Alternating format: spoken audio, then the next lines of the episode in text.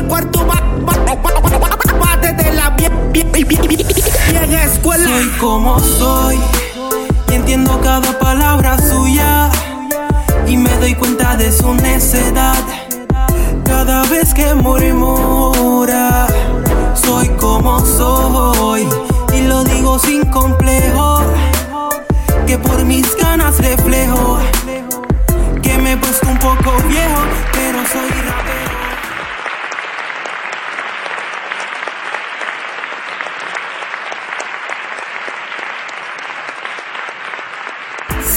Saludos amigos.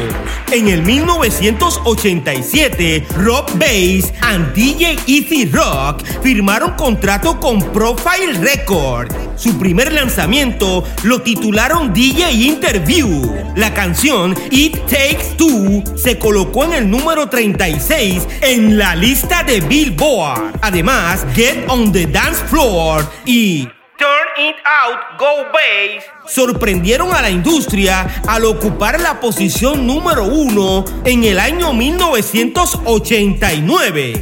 Según la historia, desde el año antes mencionado, Rob Bass se lanzó como solista. Cabe destacar que el éxito Turn It Out Go Bass ha sido incluida en películas, series de televisión, vídeos musicales y se ampliada en canciones exitosas. Lamentablemente, en el año 2014 falleció DJ Easy Rock. Que en paz descanse. Hoy continuamos con nuestro viaje por el mundo y regresamos a México. De Obregón, Sonora, México, con nosotros, Uriel López.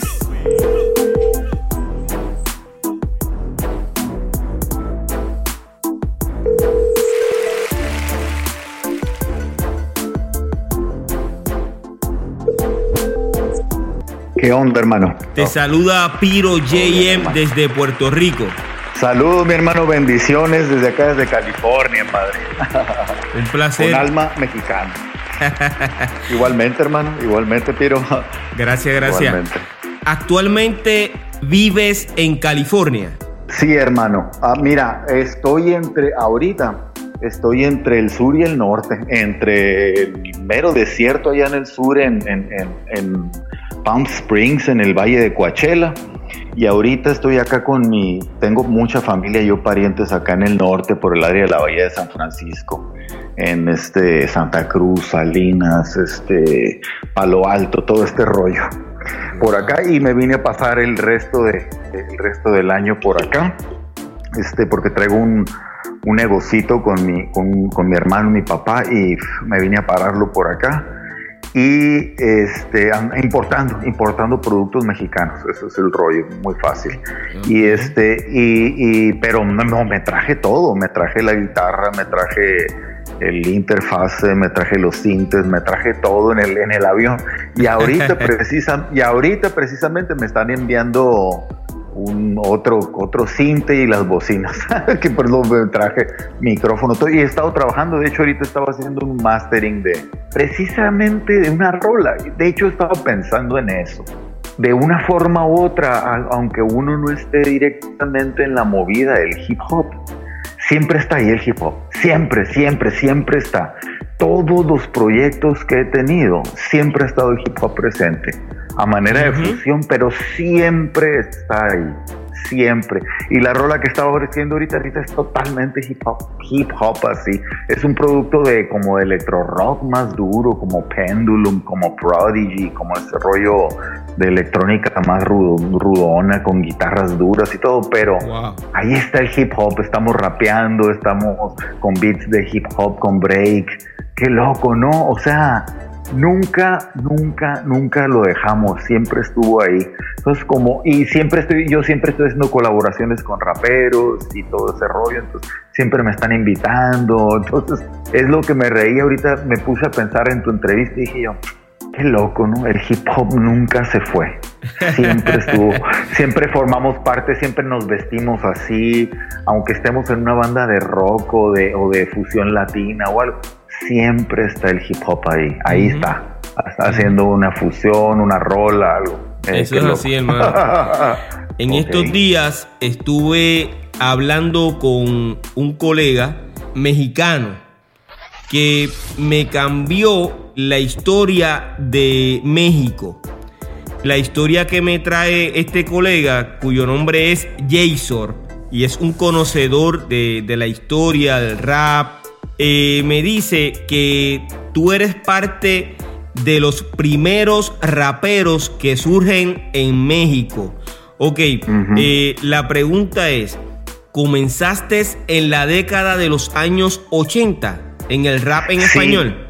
Sí, pero en el último año, en el 89. No, no, no, me voy a ir para atrás. Como, como productores musicales y como raperos haciendo música, sí, 89, totalmente. B-Boys viene de antes, ¿no? Pero si tú ya lo ves como, como a nivel producción, letra, música, sí, esto es 89. Sí, sí, nosotros desde la primaria, yo tengo 45, soy del 74, la última semana del 74, soy 22 de diciembre del 74, es mi cumpleaños.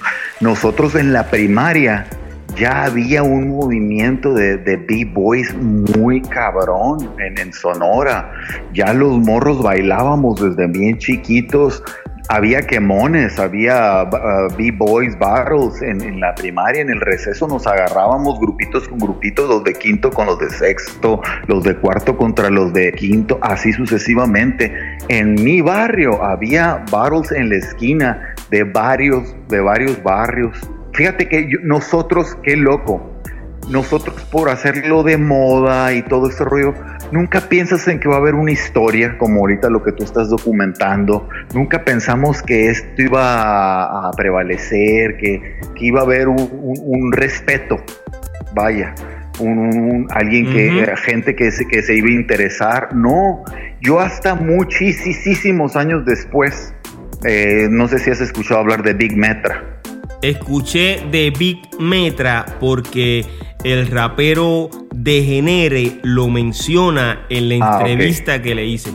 Sí, y yo nunca había pensado en eso, si pioneros, no pioneros, discos Yo ni estando en el rollo del hip hop ni nada en esos, en ese tiempo. El Metra fue, esto es como en el, ¿qué será? Fue a tocar a Sonora, no sé, hace unos 15 años, 2005, por ahí. Sí, 2005, ya me acordé porque yo era gerente de un bar y lo tuve ahí. Eh, fue a tocar en el 2005. Y, y es, eh, no, perdón, miento, no, es poco después, 2007, 2008, fue a tocar. Y yo me acuerdo claramente que también te vas a topar en la historia unos que se llaman este, OMW, Opson Most Wanted. Eh, te, te, van a hablar mucho de ellos porque son top en el noroeste, a, nivel historia, esos son muy populares y, son muy, fueron muy grandes y tienen así como canciones muy populares en la historia del hip hop, son de la como mediana escuela. Y yo me acuerdo claramente que llego a un after party y llego a un after party y uno de los OMW me agarra del brazo, que yo ni los conocía y ni sabía que me reconocían porque ellos son mucho más chicos. Y le dice, y le agarra y me presenta y me presenta con el metra. Mira, yo pensé que me iba a presentar como el gerente del bar donde iban a tocar, ¿no? Y le dice, mira, él fue el primero, le dice. Él fue el primero y no solo de aquí. Dice, fue el primero de todo México. Y yo, ¿de qué hablas, güey? De tú fuiste el primer rapero, güey. Estás loco. Le digo, ¿cómo vas el primer rapero? Güey, nosotros ya hemos sacado cuentas, güey. Tú fuiste el primero y ustedes fueron los primeros que hicieron beats. Porque en ese tiempo, si te das cuenta, todos usaban los tapes de De La Soul, los tapes de, no sé, de Big Daddy Kane, de K Solo, de, de los que pegaban en ese tiempo, ¿no? Y agarrábamos siempre los tapes y el lado B venía por lo general el sencillo y venía la pista. ¿verdad? Y de ahí todos metían sus pistas y le echaban encima sus voces y así es como grababan sus, sus rolas. Nosotros no. Tuvimos la oportunidad de que un compañerito tenía el Roland de 20, el Roland de 50 y, y ya eran multitracks y podías hacer beats y venían los 808s y todos los, los sonidos y ahí es donde nosotros hacíamos nuestros propios beats y nuestra propia música. Así es como nosotros empezamos. ¿Eres tú el primer rapero que comenzó a cantar rap en español en México? Ay, cabrón, no sé. Lo mismo le dije a, tu amigo, el que nos contactó, a este chico. Le dije, pues si encuentran a alguien que venga del 87 o, o 88 o quizás junto con nosotros contemporáneos 89-90, pues seríamos los primeros. Yo le dije, ¿ya averiguaron en Nuevo León? Ya averiguaron en, Chihuahua, ya averiguaron en, Sonora, en otras ciudades, por ejemplo en Nogales, ciudades fronterizas, porque yo soy de estado fronterizo, pero no de ciudad fronteriza, y me dice que él ya hasta donde le alcanzó la historia, no ha encontrado algo antes. Dice que no, fíjate. ¿En qué fecha exactamente comenzaste a cantar rap? Yo me acuerdo que la primer presentación fue en una kermés del Instituto La Salle y es la de Halloween, que quiere decir el, fin de, el último fin de semana de octubre, va a ser siempre eso, ¿verdad? Que es en estos días, por cierto. Este, yo no me acuerdo si fue el mismo año 89 o el 90. Eso te lo tendría que averiguar. Eso te lo puedo averiguar, ¿eh? Te lo puedo averiguar sin pedo. Eh, y antes de tú comenzar a cantar, ¿Habías escuchado algún rapero en México haciendo algún freestyle? En Hermosillo tenemos contemporáneos. En la ciudad capital, sí, al mismo tiempo los Cousin Hype, que después uno de ellos era de nosotros, de los Skinny Boys. Te lo puedo contactar, ¿eh? César Espinosa es de mis mejores amigos y es socio de mi hermano en un negocio. Este, el César, él sí, y él te puede decir quiénes eran contemporáneos al mismo tiempo. Yo me acuerdo de los MC Rappers, de Hermosillos, de los MC Rappers, este, ah, ¿cómo se llamaban otros? Los OK Rappers esos son contemporáneos, eso es justo al mismo tiempo que nosotros. Esos somos al mismo tiempo, pero no sé si ellos ya venían haciendo lo de antes. Yo creería que sí, hermano. Yo creería que ellos sí tienen o un año o meses antes que nosotros. Yo siento que sí, yo siempre he dicho que, por eso yo siempre digo, tú eres el primero, no, yo pienso que ahí andamos pero sí puede haber unos que tengan un año o dos años o meses antes que nosotros y es en la capital en Hermosillo. Mm, que es un poco más que es un poco más al norte eh, son unas tres horas al norte de mi ciudad. La diferencia es que no sé si ellos tengan documentadas cosas yo sí nosotros sí.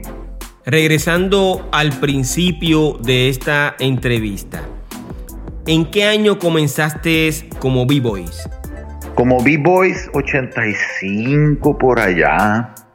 Sí, sí, sí, tenía unos, tenía unos 10 años, 9 años. ¿Y qué te motivó a comenzar como B-Boys? Yo siempre desde pequeño tuve la oportunidad de venir aquí a California por toda la familia que te mencionaba ahorita. Vivían en el área de Los Ángeles y, venía, y vivían en una zona dura.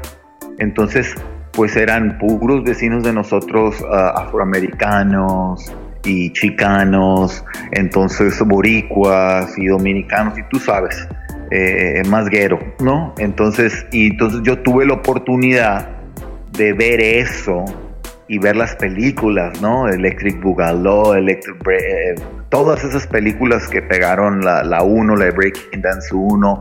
Yo veía esas películas con mis primos y yo tenía un primo que es un poco mayor que yo, que vive también aquí en el área. Adrián, y él, yo los veía bailar y todo, y, ver en la tele eh, Michael Jackson y todo, empezar todo ese rollo del baile, ¿no? desde lo pop jazz hasta, hasta el, el, break.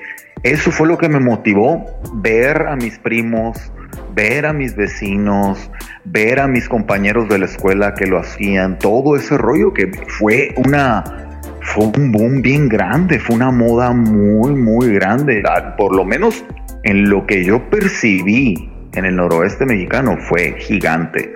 Te digo, había concursos de B-Boys a mediados de los ochentas había concursos grandes, no me dejaban ir porque era muy pequeño. y mis papás no me apoyaban en eso a esa edad, pero, pero yo sí competía y yo tenía primos más grandes, tenía primos que no bailaban, pero me llevaban a competir hacia otros barrios y eran unos primos muy duros, muy duros. Y, y, mis primos esos me llevaban y me defendían si me querían pegar porque supuestamente yo era bueno y ganaba a otros chicos más grandes y después querían como represalias, querían pegarme, querían vengarse y querían pegarme y me buscaban pleito y mis primos me defendían. No vas a creer a qué nivel eran las batallas. De llegar a casas de chicos y decían, aquí vive el monkey. Ah, aquí vive el monkey, sí. Pum, pum, pum, tocar a su puerta. Hey, ¿qué onda? Unos quemones así de salir el chico con un boombox y en el porche de su casa y jugarle competencias nomás para decir yo le gané a fulano. Y así me iba y a las kermeses también me iba de escuelas católicas donde había fiestas, a las fiestas patronales, ya sabes, y e iba y sabías tú que iba a haber quemones y me metía la bola chiquito, chiquito y les jugaba a los adolescentes grandes y les ganaba y me hice muy popular por ello en ese tiempo. ¿Cuál fue tu nombre artístico en el año 1989? MC Skinny M. MC de MC, Skinny de flaco, M. M de mucho, muy flaco, de muy. ¿De dónde sacaste ese nombre artístico? Lo que pasa es que nosotros éramos puros chicos demasiado flacos, toda la agrupación. Éramos chicos, pero extremadamente flacos, unos espaguetis, unos palillos. Entonces, éramos dos skinny boys, éramos dos skinny boys, skinny boys, skinny boys. Entonces, eh, y ahí pues cada quien tenía que tener su nombre, su nombre, este, rapa, ya sabes, ¿no? Entonces, como yo era el MC principal de la, bueno, era el MC de la banda, pues yo era el MC Skin, Skinny M, de mucho, MC mm. de ahí venía porque yo era de los Skinny Boys, era el MC Skinny. Cuando comenzaste a cantar rap en español, comenzaste con un grupo de personas. Sí, claro que sí. ¿Quién fundó ese grupo de raperos? Pablo Luna, el cuate Luna, Pablo Luna, el cuate que es mellizo, el cuate y yo, Uriel López, MC Skinny que era mi nombre artístico en el momento. Mm. Éramos los dos, pero es muy simpática la historia. Mi socio actual de música con quien me, por quien me regresé a Estados Unidos y con quien estoy trabajando ahorita, Gustavo Montaño, mi, hermano DJ, es GSTV. Eh, nosotros somos streamers hasta la fecha, andamos en patineta, este, andamos en BMX, bicicleta y todavía le damos, así ya ancianos, le seguimos pegando y nos seguimos quebrando huesos y todo, literal. Y estábamos, teníamos 14, 15 años y los cuates Luna, estos amigos de nosotros mellizos, que aparte de, andar en bicicleta eran BMXers, eh, uno era músico, es quien te digo que, que, tenía los sintetizadores y esto con lo que él producía música, y su hermano era DJ, tenían un disco móvil y eso hacían dinero los fines de semana y eso, tocar en quinceañeras, en fiestas y eso con su equipo y tenían turntables y tenían todo el equipo. Estos chicos eh, estábamos en su casa y salió la plática de que todos nos gustaba bailar, esto es B-Boy, eh, esto, esto ya es cuando ya viene la camada de Vanilla Ice, MC Hammer y esos, ya vienen estamos hablando 88, 89, ¿no? Estos ya, ya vienen, ya, ya se están acercando estos, estas, estas agrupaciones. Eh, ya viene en WA, ya vienen todos estos. Y recuerdo claramente, yo siempre canté, siempre canté desde pequeño, que en el coro de la iglesia, que en el coro de la escuela, yo siempre fui entonado, pero a mí me gustaba bailar. Yo quería ser b-boy profesional de chico, yo quería ser b-boy, era mi onda, yo voy a ser bailarín, decía, si me preguntabas en mi niñez. Vamos a casa estos chicos a bailar, fíjate, nos, fíjate, de andar en la patineta y en la bicicleta. Dijeron, vamos a la casa y ponemos música y nos ponemos a bailar. Ah, sí, mi amigo Gustavo y yo, ellos eran más grandes que yo, unos dos, tres años más grandes que yo, toda esta bola. Entonces, para mí, andar en la bola de los populares, y ellos eran extremers muy populares. Entonces llegábamos y empezamos a bailar, ya, era, ya no era más break, era más ya hip hop, ¿no? Ya era más pasos Bobby Brown y todo lo que hacía eh, Snap y todo ese tipo de baile, ¿no? Ya era más, más moderno. y más fácil de hecho. Y es de cuenta que estamos ahí, yo voy a, me manda por unos cables Pedro, uno de los cuates, al cuarto de ellos, a su recámara que compartían. Y Pablo estaba grabando, pero estaba grabando New Wave.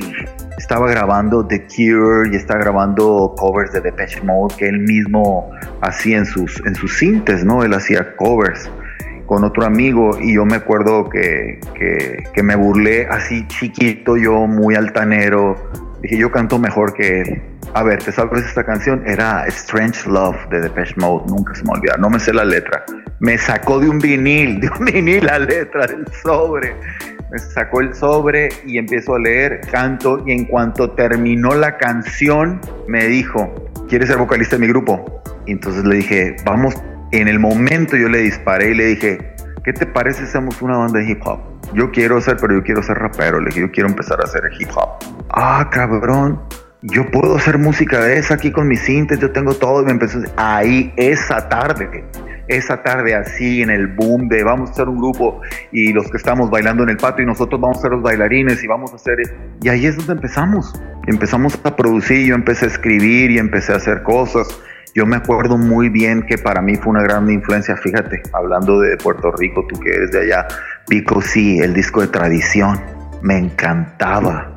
Deja que sienta la carga, boom, sección por sección. Llegué aquí, estoy con su radianón. Hip Hop Latino presentando. Uh, me encanta, hasta la fecha me encanta.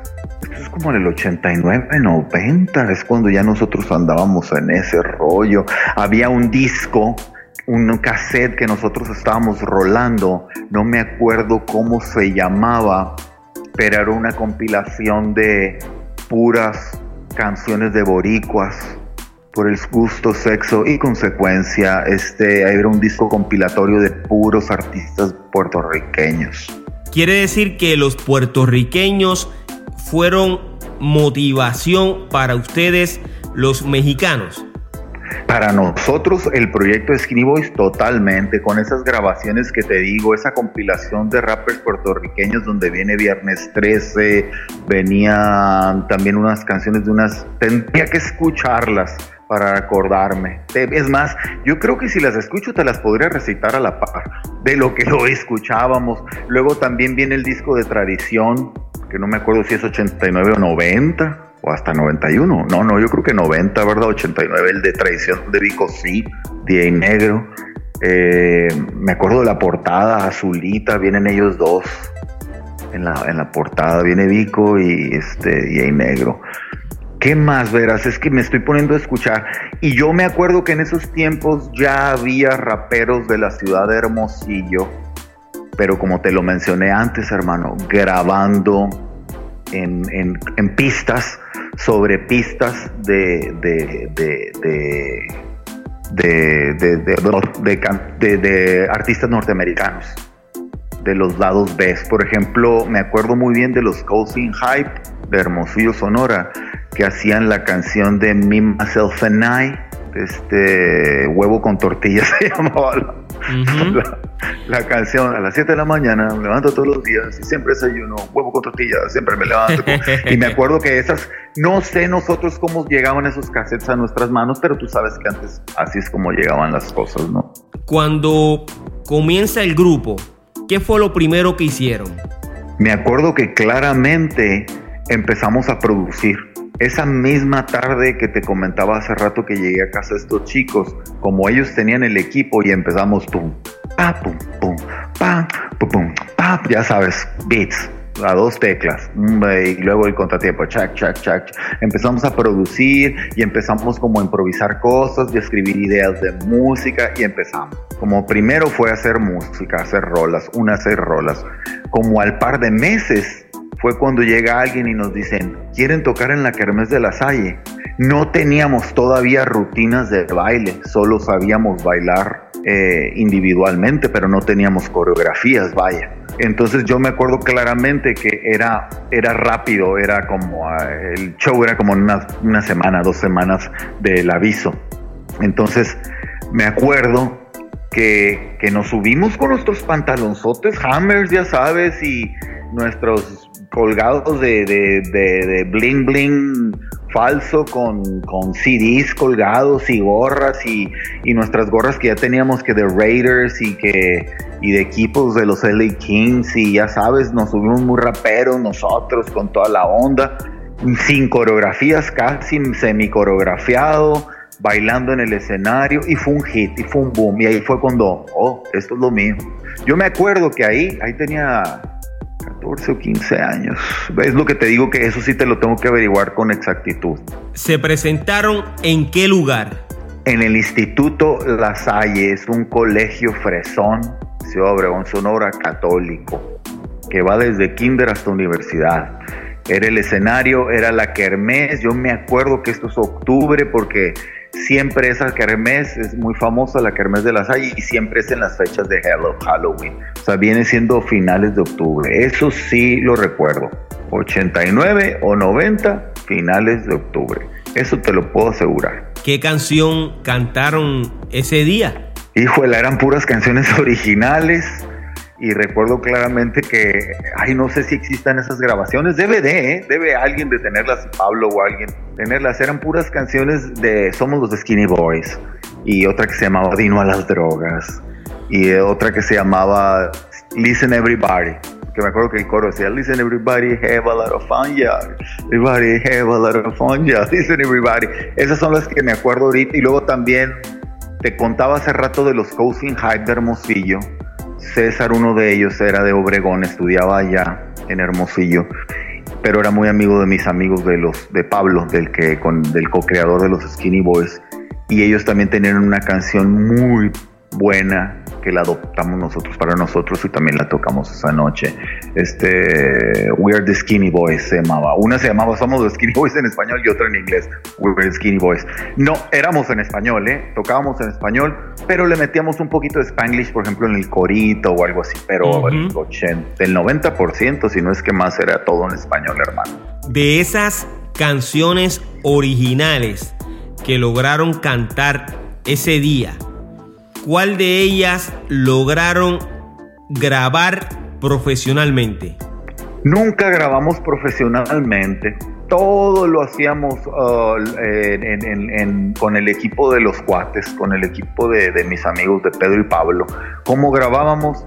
Grabábamos el, el cinte, el cinte, un canal del cinte, lo tirábamos al mixer de DJ, ¿no? Ya sabes, el clásico mixer de DJ. Lo tirábamos un track ahí y el, y el otro track de la voz. Y grabábamos en vivo a un, a un um, deck de cassette, record play, y así es como grabábamos nosotros nuestros demos. Nunca grabamos en un estudio profesional, jamás. Tuvimos apoyo de, medios de comunicación, radios, televisoras locales, periódicos locales, salíamos en la tele, en los programitas de la televisora local, cosas así. ¿no? Pero nunca, nunca, nunca, nunca estuvimos firmados por una transnacional ni nada así. Es más, ni siquiera una compañía de ningún tipo de label. Jamás, jamás. Siempre fuimos super under. En aquella época, ¿conociste algún grupo o algún rapero que logró grabar profesionalmente y sonar en la radio de México? No, de aquellos tiempos no. Solo, solo solo y te lo, van a, te lo va a decir todo el mundo, el único grupo rapero comercial de, finales de los 80, principios de los 90, más principios de los 90 son los Caló, es lo único y era súper popero. Caló es el único, el único que, que, que, estuvo una transnacional en aquellos tiempos, o sea, en el 89, 90, por ahí. Pero ese grupo Caló comenzó entonces primero que el de ustedes. No, no creo. En la radio de México, ¿Cuál fue la primera canción que tú escuchaste de rap en español? Yo pienso que Caló y yo sé que muchos ortodoxos, puristas de aquella época te los van a negar y no los van a considerar rap, pero sí era rap. Bailaban, se vestían así, eh, cantaban así, rapeaban. No era, no era puro porque era mezclado con, ya era como Heavy in the Voice, ya mezclaban como beats de house y eso, ¿me entiendes? No era rap, rap puro. Y luego era tenían unas canciones medio simpáticas. los, los under pues no los querían reconocer, pero debemos de reconocerlos, es historia. Y yo pienso que a pesar de que no nos gusten y a pesar de que en aquel tiempo el recelo no nos dejaba la aprensión purista de, de querer ser under, no, no nos dejaba aceptarlos, ¿no? De corazón. Pero sí, ellos son.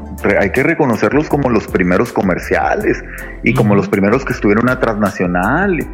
O sea, hasta la, hasta la fecha en festivales de, de, de, reuniones de bandas de aquel tiempo de los ochentas de pop, siguen, tocan y todo, están activos de vez en cuando. ¿Cuándo se rompe el grupo Skinny Boys?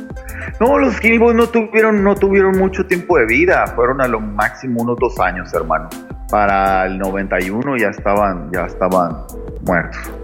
Yo en el en verano del 92 ya tenía mi banda Los Hecho en México, que es una banda de fusión, ¿no? De reggae, ska, con hip. Precisamente es lo que te decía ahorita, todos los proyectos en los que he estado siempre han tenido el hip hop y ya y empezamos a hacer hip hop y todo ese rollo, que es otro, otra babosada, otra locura que también me han querido siempre meter con el rollo del rap metal.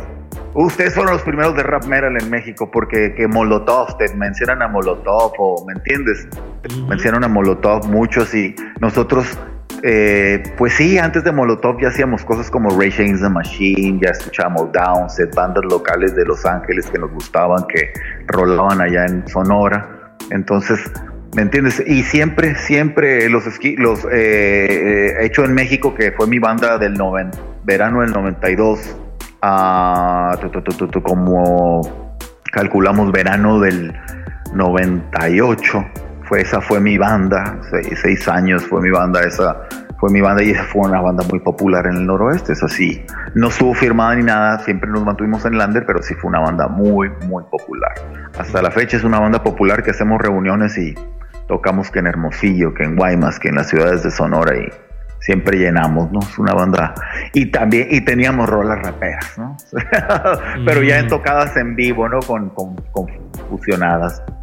Sí, eso fue, eso fue lo que yo hice. O sea, sí me gustaba mucho el hip hop y yo quería ser bailarín y todo, pero en cuanto yo me hice MC, fue cuando dije, ok, yo no soy bailarín, yo no soy bailarín, yo soy, yo soy un frontman, yo soy un vocalista, yo soy un cantante, esto es lo que a mí me gusta. Y de ahí, pues nunca he parado, mano, siempre me he dedicado a eso hasta la fecha y aquí estoy con, con el equipo en todos esos años de trayectoria musical, ¿has grabado alguna producción discográfica o CD Sí, sí, sí, sí, está, o sea, como productor un par de cosas y como intérprete hace un par de años hice un disco que, ahí lo puedes ver en, en, las redes de Uriel y los Hackers, se llama mi proyecto, Uriel y los Hackers mexicano e ilegal, se llama el disco.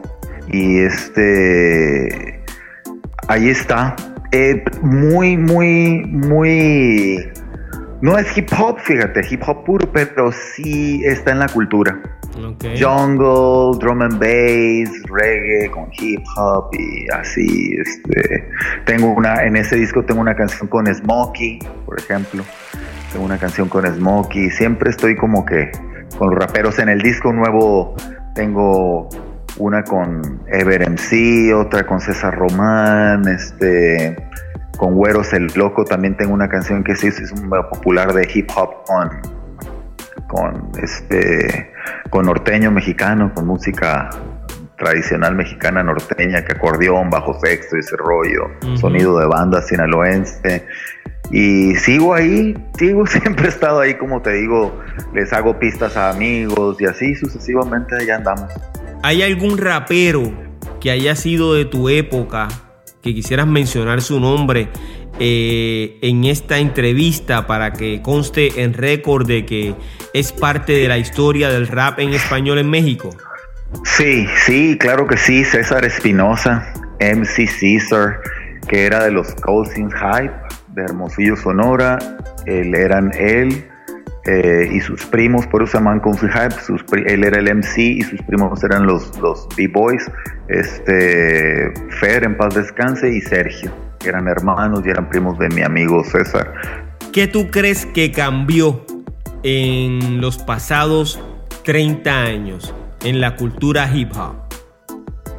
Pues que hoy en día hay más apertura comerciable, pienso que los medios de comunicación eh, han puesto más atención al género como negocio. Lógico, las redes, el internet eh, ha sido un trampolín muy importante para ello, pero también siento que el radicalismo de la jactación con respecto a mantenerse under sigue muy presente el arraigo. Sigue muy presente. Todavía muchos de la nueva escuela no quieren ser comerciales, quieren mantenerse en el under. Siento yo que, que hay muchos chicos con una capacidad enorme como para comercializarse y que no quieren, que no les gusta porque es parte de la cultura, pues yo soy under, yo soy under, yo soy under y prefieren morirse de hambre, lo voy a decir abiertamente. A mí siempre me gustó el ruido de vivir la música. Yo siento que no tienen absolutamente nada de malo. No está peleado. Ahorita vemos rappers mexicanos que se mantienen de una forma u otra under porque no están en medios de comercio, medios masivos eh, de comunicación. Sin embargo, tienen la apertura del Internet y eso los hizo comerciables, más no comerciales. Por ejemplo, un Charles Sanz, eh, un Gera MX, un MC Davo, que donde llegan, llenan plazas de miles de gentes y ganan muy buenos cheques mensuales de, Google, ¿no? de YouTube o de, otras redes o de Spotify y les va muy bien y tienen megacasas y tienen megacarros y viven como ricos. Y me entiendes, y yo siento que hay muchos chicos y chicas MCs que tienen esa capacidad de poder hacerlo, pero no, no quieren hacerlo. ¿Por qué? Porque como vienen de un barrio rudo y quieren seguir quedando bien con sus amiguitos y amiguitas, que no le, ay, te vendiste ese out y la chingada, ya sabes. Eso por ahí va el rollo. Siento que esas son las dos cosas. Sí existe ese cambio, pero también sigue ese arraigo under. ¿Cuál es tu verdadero nombre? Uriel López Rodríguez para servirle. Uriel, ¿tú consideras que el reggaetón es parte de la cultura hip hop? Sí, claro que sí, es un brazo, es un lazo, como decir el lado contrario, que es el conscious hip hop, el hip hop consciente. Claro, es un lazo, como el reggae hop, el reggae, la fusión del reggae con el hip hop, ¿no? Como el jungle, el drum and bass, que, de cierta forma en, en, en, en UK, en, la Unión, la Unión Británica, es, es, es, el lado electrónico de, de, la fusión del reggae hop. ¿Me entiendes? Como, siento que el reggaetón lo es. Claro que lo es. No, todo, no todo hip hop ha sido consciente. Siempre hemos el G-rap y eso no tiene, ¿qué tiene de conciencia un gangster rap? También hablan de drogas y hablan de bitches y hablan de cosas de las que habla el reggaetón. O sea, yo siento que sí es, sí es, evolucionó, involucionó, eso ya es, es a gusto y criterio individual. Eso ya cada quien, pero yo, yo siento que el reggaetón sí es parte del hip hop. Estamos oyendo chicos rapear, estamos oyendo beats eh, que ya son otra onda, que no es el, clásico eh, boom bap y eso, pero claro que lo es. si mañana sale un reggaetonero y dice que el reggaetón tiene su propia cultura, ¿qué tú le dirías? No, pues que tiene que irse a Puerto Rico, que tiene que irse a San Juan y estudiar muy duro, que tiene que ver las raíces y que vaya con los, con los reggaetoneros, los primeros, que vaya con Mexicano, que vaya con Yankee, que vaya con Voltio, que vaya con todos los de antes, contigo, con Vico, con los que, con Tego, y que, y que, y que le expliquen al pendejo, que no, que no diga babosadas, que, que, que estudie, que se ponga a leer, que, que, se, que, se rodee de gente que sabe y que no sea prepotente y soberbio. ¿Cómo? O sea, todos sabemos cómo viene el reggaetón y cómo es la fusión y cómo nos salieron los beats y que, o sea, que no, imposible, imposible, imposible. Es un lazo, es un ramo, el hip hop y siempre va a estar el hip hop presente. Actualmente, ¿estás en algún nuevo proyecto? Sí, tenemos un label, tenemos un label que se llama Kick and Go Music, estamos empezándolo acá en California. Este está presente el hip hop también. Como te digo, son varios, pues es más inclinado a todos los géneros y subgéneros de la música electrónica. Eh, estamos como Kick and Go, estamos eh, DJ productores haciendo eh, música house, new disco.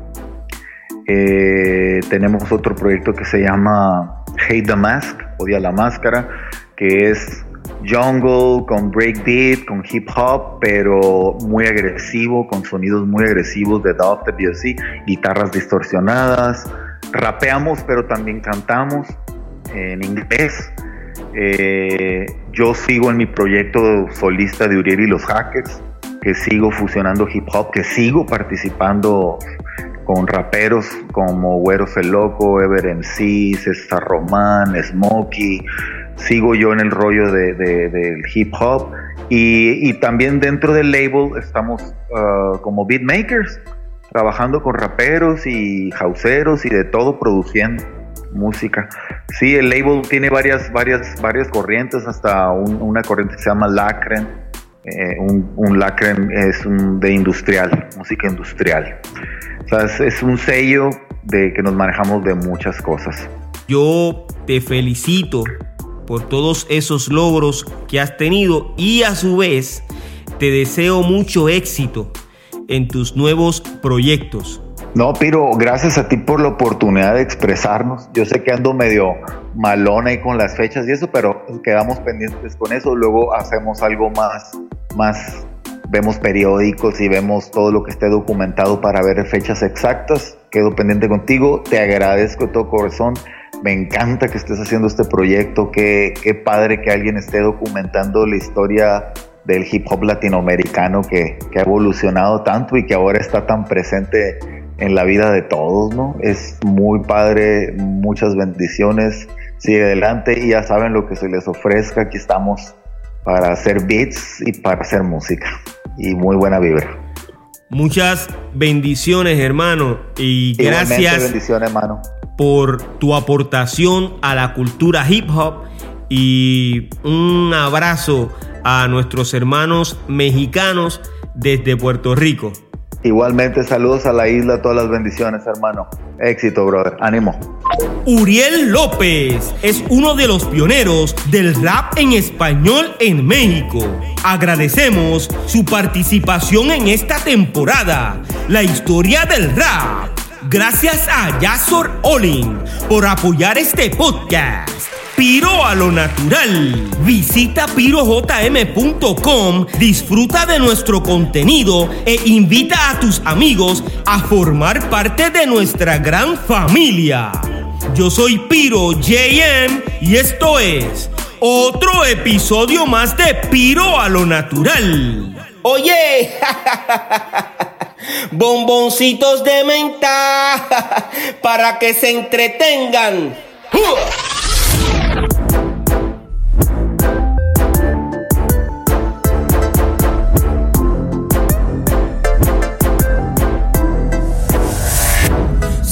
Como soy y entiendo cada palabra suya y me doy cuenta de su necedad cada vez que murmura. Soy como soy y lo digo sin complejo. Que por mis ganas reflejo que me he puesto un poco viejo, pero soy rapero.